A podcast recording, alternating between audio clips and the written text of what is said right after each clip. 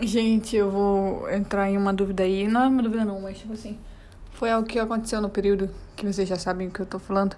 Do motivo de eu ter esse diário, do meu, de todos os áudios que eu postei já aqui nesse podcast. Enfim, mas tá. É, nesse tempo, a gente tava dormindo escutando o evangelho, orações pra família, no YouTube, né? E eu peguei um dia e botei, uma noite botei pra dormir escutando uma meditação, tipo uma mulher com uma voz, uma música no final, com lendo um livro e, e enfim, isso. Ela, tipo, tava lendo conto, blá blá blá. Vocês sabem como é, né? Tipo, lê e depois filosofa sobre o conto. E o conto era sobre a caixa de Pandora, eu achei interessante, né? E eu fui escutar. Aí, papo vem, papo vai, dois monstros. Os monstros ficaram do lado dos deuses, os deuses falaram que vocês querem, ah, vou fazer lá os os humanos, é um dos monstros, que não é monstro, é outra coisa. Mas o ponto é que, tipo assim, um dos monstros pegou e Deus presenteou com uma, com uma mulher muito gata e deu pra ele uma caixa que ela não podia abrir.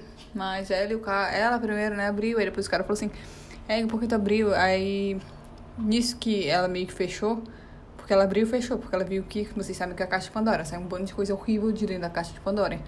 Enfim, ela abriu e fechou rápido, né, porque o cara viu e o cara supostamente o monstro que ajudou os deuses na batalha que teve.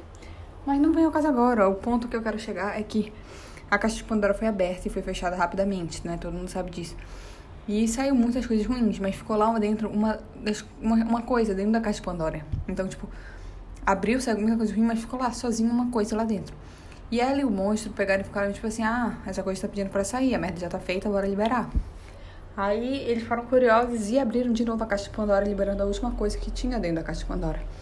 E adivinham o que era a última coisa que tinha dentro da caixa de Pandora? Rufos os tambores, blá blá blá. Era a esperança.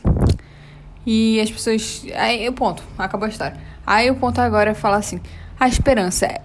Que todo mundo sabe que a caixa de Pandora trouxe morte, violência, assassinato, ódio e tal. Ponto é que a gente vai falar agora. É, a esperança seria algo ruim? Tipo assim, nós termos esperança é algo ruim? Ou, tipo, a esperança veio como um backup para as coisas ruins sendo uma coisa boa? Vocês entendem o ponto que eu quero chegar? Ou é só mais uma das coisas ruins que veio acompanhando dentro da caixa de Pandora e a gente confunde com algo bom porque algumas vezes dá certo, outras vezes não dá. Mas, tipo assim, a partir do momento que tu tem esperança é... e dá errado, tu se sente pior do que tu não tivesse, entendeu? Era melhor tu não ter, porque tu já estaria conformado com aquela situação. Mas ao mesmo tempo eu consigo entender as pessoas que falam, ah, ter esperança é muito bom. É, excelente, eu adoro. Eu, eu gosto de ter esperança, mas eu passei pela situação que eu tive esperança e a esperança foi arrancada de mim em um piscar de olhos. E, tipo, foi uma dor muito forte. Tu, tu tá construindo teu, de novo teu, teu murinho lá de tijolos com bem dificuldade.